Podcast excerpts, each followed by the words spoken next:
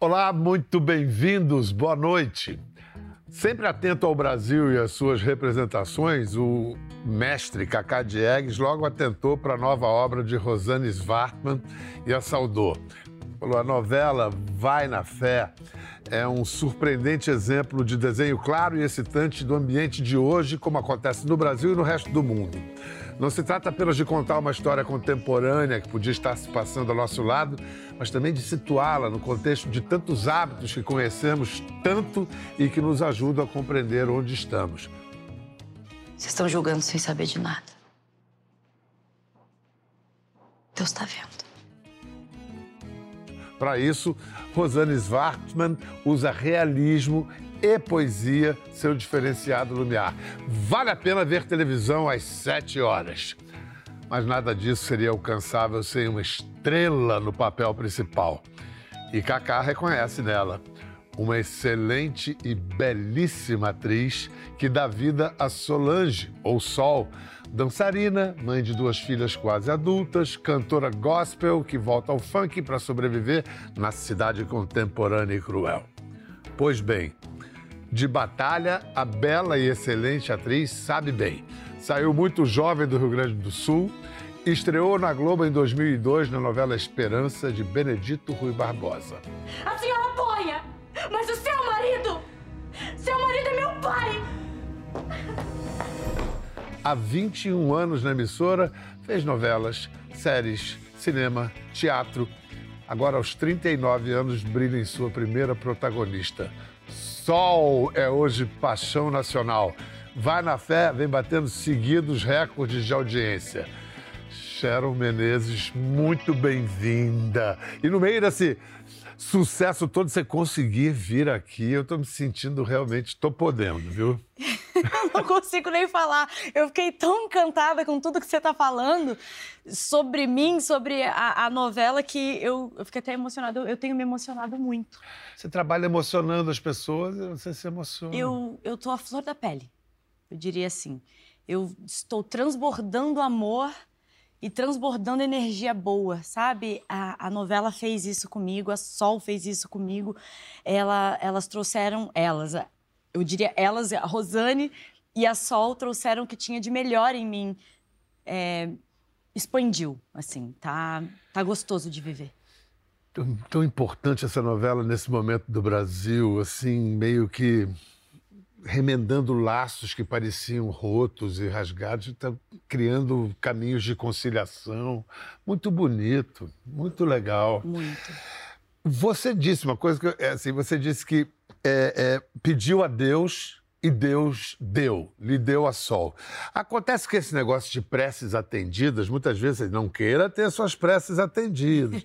Você teve, mas aí confrontou você com duas vergonhas suas, cantar Sim. e dançar? Sim, quando eu fico. eu sempre amei cantar. Acho que se eu pudesse ter nascido com um dom, Sharon, que dom que você gostaria cantar? E... Mas sempre tive muita vergonha de cantar. E adoro dançar, mas me considero meio desengonçada. E aí veio uma protagonista que eu falo, ajoelhei, Deus pediu, falou, toma, então faz. E que ela canta e dança. Não podia ser só protagonista, ela tem que cantar e dançar.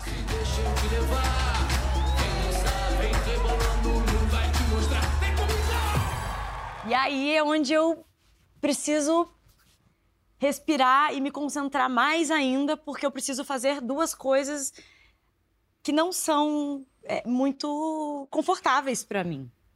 Mas às vezes essas coisas que nos desafiam são acabam sendo as que a gente vai fazer melhor, porque tanto encasqueta de fazer e, e se dedica. Mas sabe que às vezes eu penso assim, eu faço isso há 21 anos na televisão, 24 na minha vida. Carreira. E quando eu tenho um grande desafio onde eu poderia estar confortável, vem algo para me desconfortar. E é isso que me faz estar todo dia estudando e batalhando e tentando fazer cada vez melhor.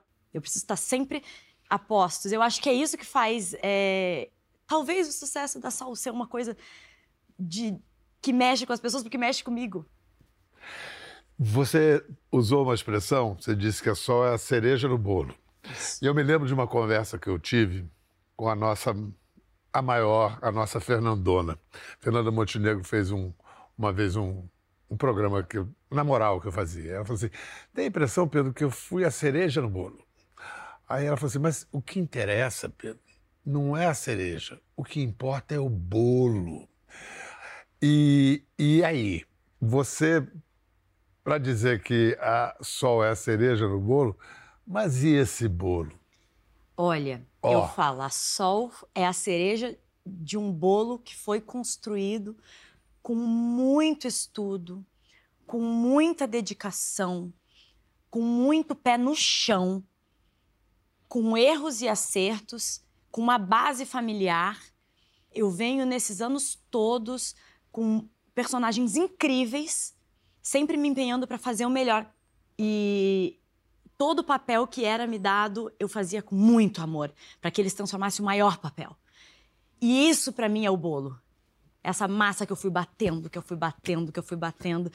E hoje eu digo, sim, eu consegui deixar um bolo lindo e botar a cereja em cima e falar, pronto. E eu acho que quem come esse bolo fica feliz. Chega mais perto. Eu te mordo. Você não tem coragem pra isso. Ah! Não é minha mão! Fica bandida! E me arrancar teus dentes um por um, preta! Vem me pegar agora! Vem! Vem! Eu, eu fiquei pensando, é, é, essa novela trata da, de um Brasil pós-ascensão evangélica, né? Os evangélicos vão ser maioria, ah, vão ultrapassar os católicos no Brasil, é uma questão de anos. O seu tempo de vida e de carreira coincide com essa ascensão evangélica. Você, na sua vida, testemunhou mudanças por causa desse movimento? Você tem alguma relação com o cristianismo? Eu cresci numa escola católica, né? Tenho formação católica, sou é, batizada, crismada, mas cresci também num terreiro, né? Minha avó era mãe de santo. Eu cresci mesmo dentro de um terreiro, E isso em que cidade? Porto Alegre? Porto mesmo? Alegre. Já fui messiânica. Acredito em energias. É uma brasileira. É, É, uma isso que eu falo, brasileira. eu sou uma mulher de fé, porque eu acredito em tudo que é bom e que é, e, e que é do bem. Se me disser, olha, ah, eu tô cansada, toma um banho de não sei, tomo. Ah, eu reza para o santo, eu rezo. Se acende um incenso, eu acendo. Sabe, eu acho que o que faz bem não faz mal. Né? Então, tudo que faz bem, eu acredito. Então, Mas para compor a Sol, você teve que entrar nesse. Você frequentou cultos? Então, foi eu fui a esse tipo células, eu fui tentar entender, mas eu acho que só foi escrita. A Rosana é muito inteligente, né? E, e- e a novela, a- no início a gente pensava que era uma novela evangélica, as pessoas falavam, ah, é uma novela evangélica, mas não é, é uma novela de fé. Tanto que na novela tem Lumiar, que é onde tem o budismo, tem a igreja, que é a parte da Sol, e tem o personagem do bem, ele se encontra num terreiro, né? Ele se encontra lá. Então, Vai é, na fé. na fé. E eu acho que é isso que é bonito, é você respeitar. Então, eu estou fazendo uma evangélica onde não era a minha religião, onde eu não conhecia, onde eu aprendi a gostar. Eu realmente me sinto muito bem cantando louvores. Tem muitas músicas que falam de Deus e a gente não presta atenção na letra. Hoje acho que a música tá muito assim, você ouve, dança. Né? Ela serve para mexer o seu corpo, mas eu gosto de prestar atenção nas letras. E quando você para para prestar atenção nas letras, você, a gente já cantou louvores, cantou para Deus muitas vezes. Inclusive, Beyoncé canta para Deus muitas vezes. Hip- tem muita, mu- muitas músicas de R&B, hip hop que canta para Deus. A gente não sabe porque a gente não entende a letra. Mas quando você para para entender a letra ou lê a letra, você entende o que eles estão falando e fala: "Meu Deus, eu tô louvando". E não é lindo? Porque é lindo. É, para mim, Deus é um. Você diz, eu ouvi dizer que você incorporou louvores ao seu dia a dia. Sim. Assim. Que Eu gosto muito. Seu filho está com quantos? Cinco anos? Cinco, vai fazer seis. Ele pede, tem um específico que ele pede pra eu cantar todo dia antes de dormir. E todo dia antes de dormir, quando eu consigo colocá-lo pra dormir, eu canto pra ele. Você vai cantar pra gente agora. Não, não faça Tá, isso. Esse louvor, por favor. Pra eu dormir aqui. Assim. Daqui a pouquinho, velho, deixa eu me preparar, fiquei nervosa. Gente, cantar aqui seria um- uma coisa linda. Um louvor, a capela. ba- É, ai, gente, se eu desafinar aqui, desculpa, tá? é. Primavera e verão, no outono ou inverno, então, Senhor é o meu pastor, na alegria e na dor. Eu confio em ti, Senhor.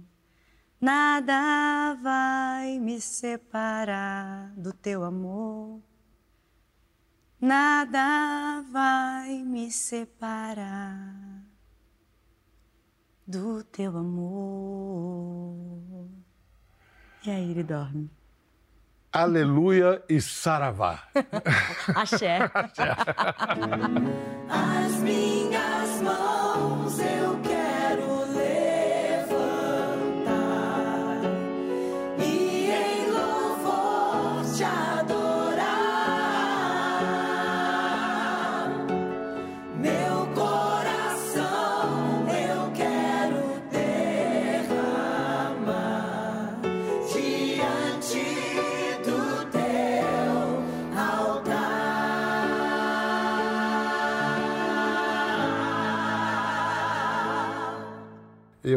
tenho para mim que toda música é sagrada, né?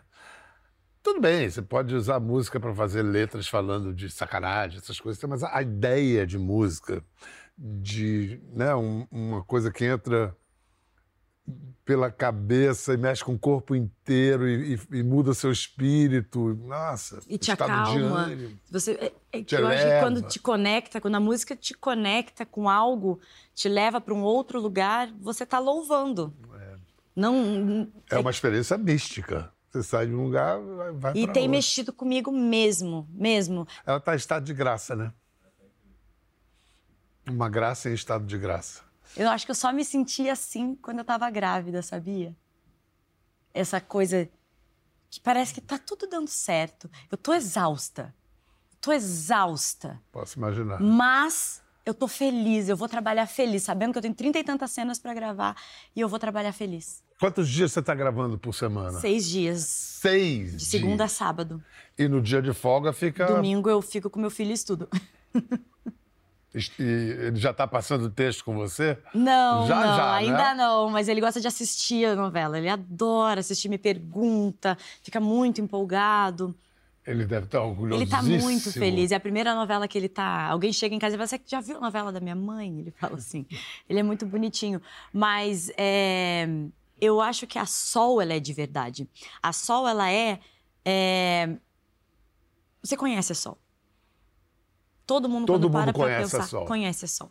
A Sol é a sua vizinha, a Sol é a, a- a- a- da farmácia, é a que atende no restaurante, a Sol é que anda, que pega o ônibus, a Sol que trabalha na sua casa, a Sol é a camareira, é a caracterizadora, é a figurina, é a sua mãe, é a sua tia. É, é toda mulher que batalha para manter uma casa em pé. E no Brasil. E eu me vejo na Sol. E É. a Sol. É, e no Brasil todas somos Sol, na verdade, né? Porque ela, ela conversa com muitas mulheres. Você se identifica em algum lugar. É uma mulher de 40 anos que cuidou da casa, cuidou da família, das filhas e fala: agora eu consigo cuidar de mim. Quando eu encontrar a Duda, eu vou pedir perdão a ela de todo o coração. Realmente, a menina não tem nada a ver com as sandices da mãe. Ô, dona Neide. Ô, minha irmã. Deixa eu te falar uma coisa. Eu sou adulta, vacinada, dona do meu próprio nariz. Eu não preciso de ninguém se metendo na minha vida, não. Quantas mulheres não pegam as suas vontades e colocam num cantinho e falam assim: agora eu não vou poder, eu preciso cuidar dos meus filhos, da casa. toma-" E aí, aos 40 anos, ela fala: não, mas peraí. E Você eu? tá- é- é- essa coisa de, de todos nós conhecermos, não uma, mas várias sóis, você está tendo oportunidade de perceber isso no contato com o público? Então, é, eu sempre fui uma pessoa que gosta, assim, de verdade, né? Eu faço feira, vou a mercado, vou no banco, eu ando a pé na rua, é, conheço todo mundo do meu bairro, os porteiros todos, eu moro há muitos anos no mesmo lugar. E eu sempre tive esse contato muito próximo com as pessoas. E eu não tô conseguindo porque eu trabalho o dia inteiro. Então, eu não, eu não consigo entender. Se vocês têm noção do que está acontecendo, eu falo, não. Eu não tenho. É, Pega um domingo desse e vai. mas hoje, feira. vindo pra cá, eu fui, peguei. Pegou o avião. Peguei o avião e eu fui pro aeroporto. E aí eu falei, caraca, era, eu não sou mais a Cher, eu sou a Sol. Sol, tira uma foto comigo. Sol, tá arrasando a novela. Sol, eu tô adorando você. Sol. Aí eu falei, caramba, que maneiro, que bacana, sabe? Eu tá no coração. Claro que eu recebo muitas mensagens, muitas mensagens de pessoas queridas, de pessoas que eu não conheço, felizes. As pessoas estão felizes em me ver nesse lugar. E isso me toca de uma maneira tão linda. Elas estão felizes de te ver nesse lugar, porque elas estão felizes de se ver nesse lugar que você. Né? Que barato. Vem cá. É, 15 novela, não foi de uma hora para outra que Sharon chegou ao sol, a sol. Vamos ver o começo dessa história, Esperança. Eu sou uma pessoa bastante extrovertida, eu falo muito, muito, muito, muito. Tô sempre de bem com a vida, graças a Deus. Quem mais sabia daquela chave, além da senhora? Para, eu já disse que eu não sei de chave nenhuma, filha. Ai, vó, como não sabe? Se a senhora estava com ela dentro daquela lata, vó Rita. Que lata. Eu fiz, eu acho que um laboratório interno. Ela é muito parecida comigo, então eu peguei algumas coisas minhas, eu busquei algumas coisas até na- na- nas minhas amigas, assim, porque ela é uma personagem bastante extrovertida, bastante sapeca, intrometida. Mas ela faz tudo de bom coração. Mas me diga uma coisa, Júlia. Onde nós poderíamos abrir a tal escola para essa criançada das fazendas? Na vila, senhaninha, na vila.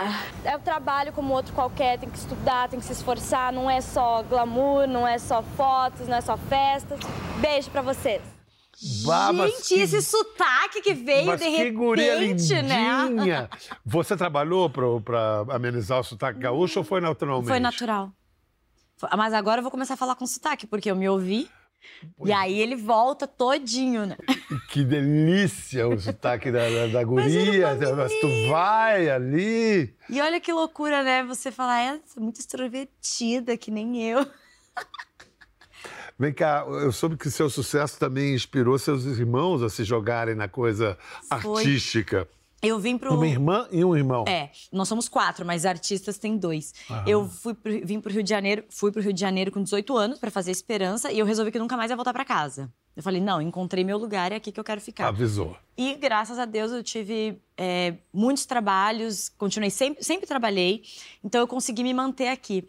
O meu irmão resolveu que era ator e minha mãe mandou ele pra ficar comigo. Eu falei, tá bom, aí ele veio, morou um pouco comigo, né? Então daqui a pouco a minha irmã, pum, apareceu lá em casa. Eu falei, mãe, vem cá.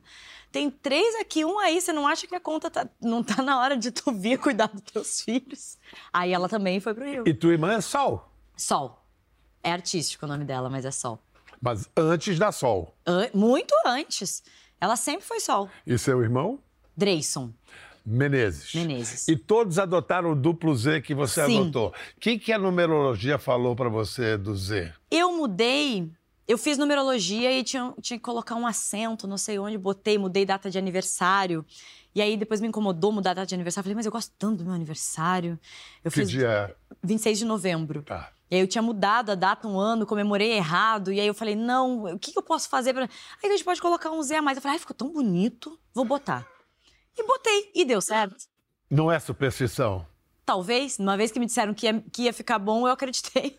Foi. Não, tá dando frutos, né? Você tá fazendo uma linda carreira. Quando é que você botou o Z a mais? Já tem uns 12, 13 anos. Bial- Não vai, não vai funcionar. Para mim não, não tem jeito. Não tem E Z aí que meus irmãos jeito. foram e colocaram também, adotaram, nem fizeram numerologia, só botaram. E a sua mãe é artista, ela escreve roteiros e ela publicou um livro que eu sei que você considera um livro importante. E é importante para o movimento Muito negro. importante. Princesa Violeta. Agora, adivinha quem está na capa? Essa princesa, ela- a princesa Violeta tem anos, tem alguns bons anos. É, ela, a minha mãe escreveu esse livro para mim. Por isso que sou eu a princesa Violeta. Porque eu sou do Sul, mas não só por ser do Sul. Sou uma menina preta, era uma menina preta numa escola de maioria branca, onde eu nunca podia ser a princesa. Eu não entendia isso naquela época. Hoje eu entendo. Eu não entendia por que eu não podia ser a princesa. Ah, porque você não, não tem princesa igual você. Hoje existem algumas princesas. Na época É. do livro não tinha. Não, isso- Quando a minha mãe escreveu, não tinha. E a minha mãe falou: Você é uma princesa sim. E ela escreveu. E o jeito que ela escreveu esse livro é lindo, porque é, uma princesa com os olhos de jabuticaba, uma boca da cor de morango, com cabelos cacheados, pretos, com a cor de chocolate. Então é uma princesa deliciosa, sabe? Quando você conta para as crianças. E junto com a princesa veio um grande movimento é, lá, que era o Cantando e Contando Princesa Violeta. Minha mãe começou a escrever músicas e cantar. E aí começou a ir às escolas. Que para mim eu considero uma construção da autoestima da, da menina, das crianças Poxa, pretas. total. Porque quando é muito lindo de ver quando você conta a história para elas e elas, fa- elas ficam olhando e elas vão identificando a cor da pele, e elas vão fazendo assim no nariz, no cabelo, elas falam: Meu Deus, eu sou uma princesa. Eu sou uma princesa. E elas podem crescer acreditando que elas também são, uma, são princesas. Né? Naquela época era muito importante isso para mim e eu não tinha. Hoje nós temos muitas referências. Você. Eu sou uma, eu sou uma delas. É. Sim. Mas eu não tinha. E Imagina, então, hoje a gente tem passagem de bastão, sai a Thaís, entra Sharon. é- é- Isso vai transformar a vida de seu filho, de, de, de muitas meninas. de filhas que vêm no futuro, Quem, quem, sabe? né? Quem Assim, sabe, né? ah, No off falaremos, mentira. é. Escuta, é, Mas, pra eu finalizar assim, Tá, é, por favor. a construção da autoestima da menina preta é muito importante a gente pensar nisso. Eu tive, as pessoas falam assim, nossa, mas você se coloca muito bem. Eu falo, mas eu tive a construção da minha autoestima desde pequenininha. Minha mãe sempre me colocava na frente do espelho e falava: Olha como você é linda, olha o seu cabelo, olha o seu nariz, olha a sua cor. Eu cresci ouvindo. Então, quando me diziam ao contrário, eu falava assim: Não mesmo, minha mãe me disse que eu sou linda. Então, eu acho que é muito importante a gente construir a autoestima, construir crianças que se amem do jeito que elas são. E é isso que a minha mãe fez com esse livro. tua família sempre foi do Sul?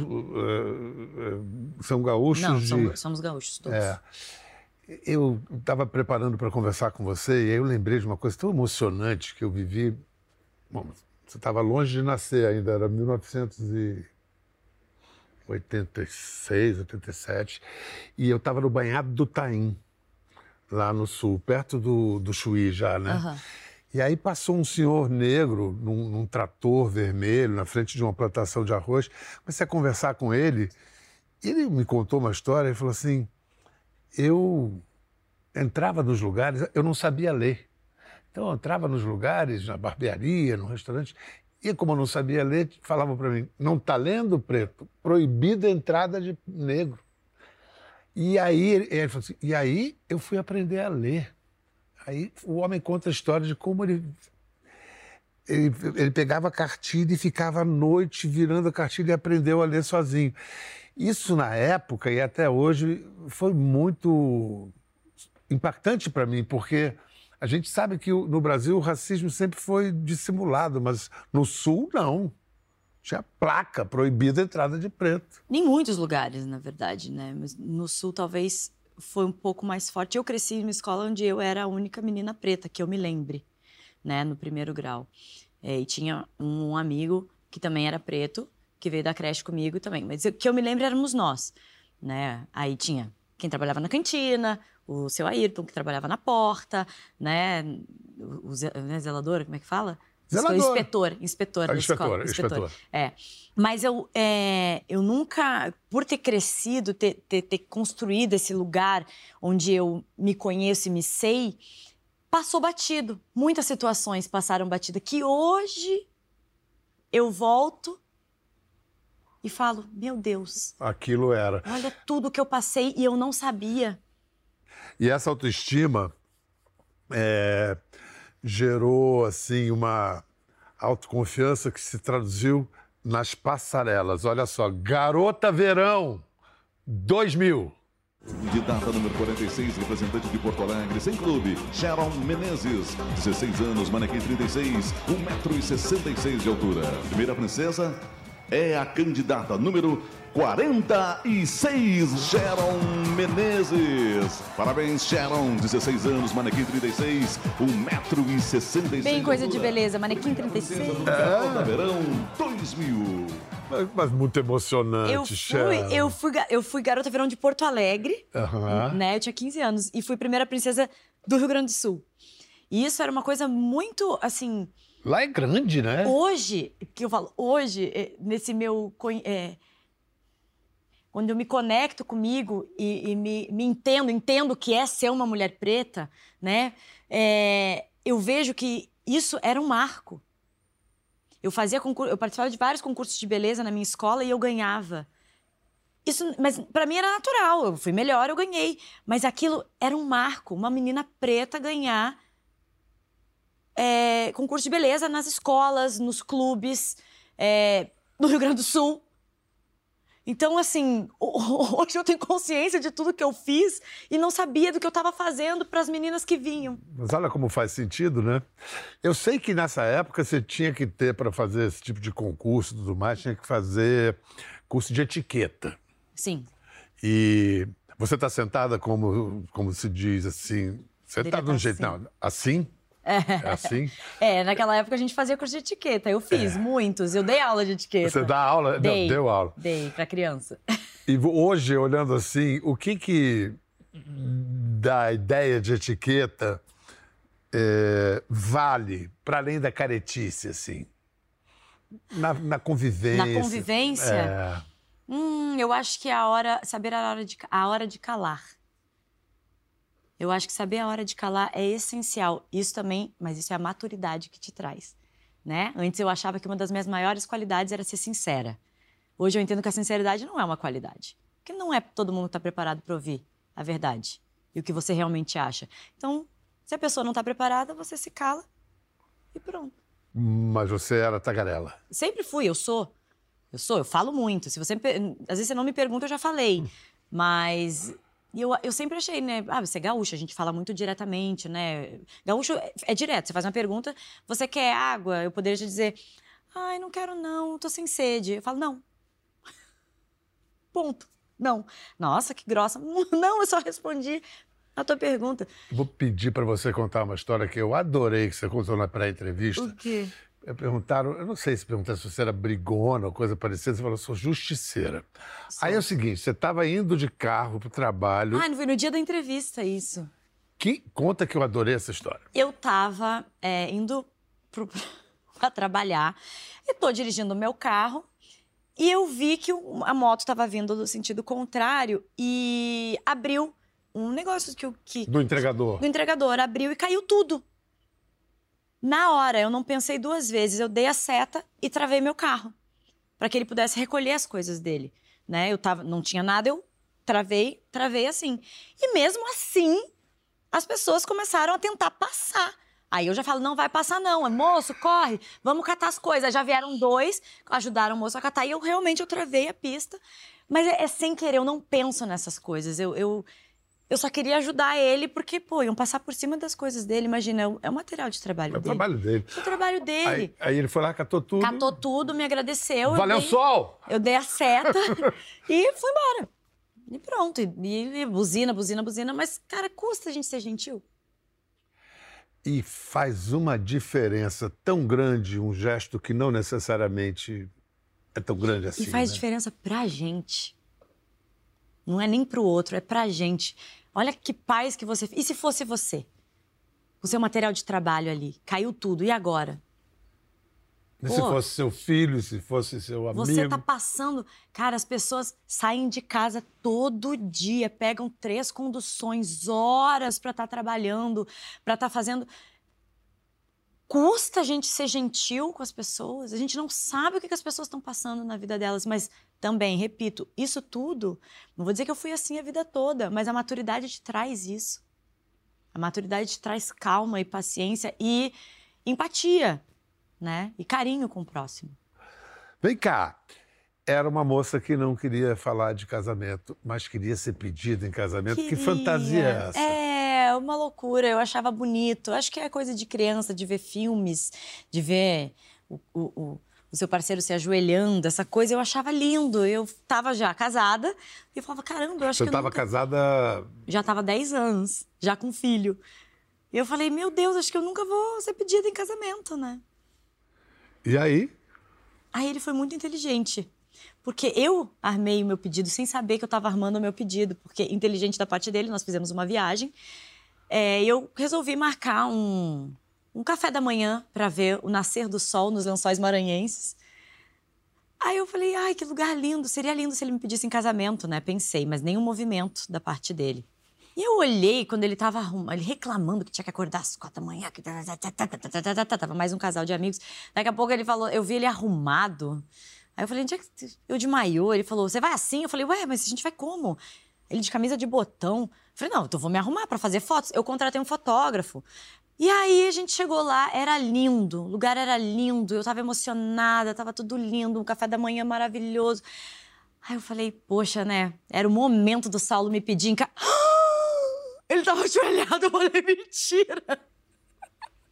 E foi assim, ele deixou eu preparar tudo do jeito que eu queria e me pediu em casamento. Aí eu resolvi casar, né? Aí eu queria E casar. casaram com cerimônia. Foi com lindo, tudo. foi na praia, bem pé no chão, do nosso jeito, super família. Eu sou muito família, muito de amigos íntimos e próximos, assim.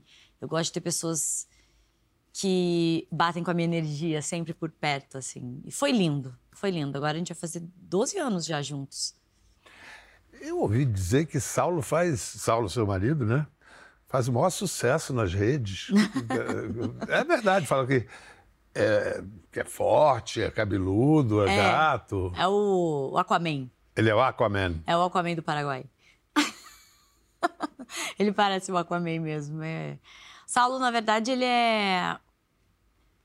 Eu, eu, eu ia falar assim, da Sol, voltando para Sol, mas eu não poderia ser a Sol sem, sem o Saulo, porque ele que fica, ele que cuida, ele que toca toda a minha vida, do- meu filho, a nossa casa, ele que tá lá para que eu possa trabalhar seis dias por semana, 11 horas por dia.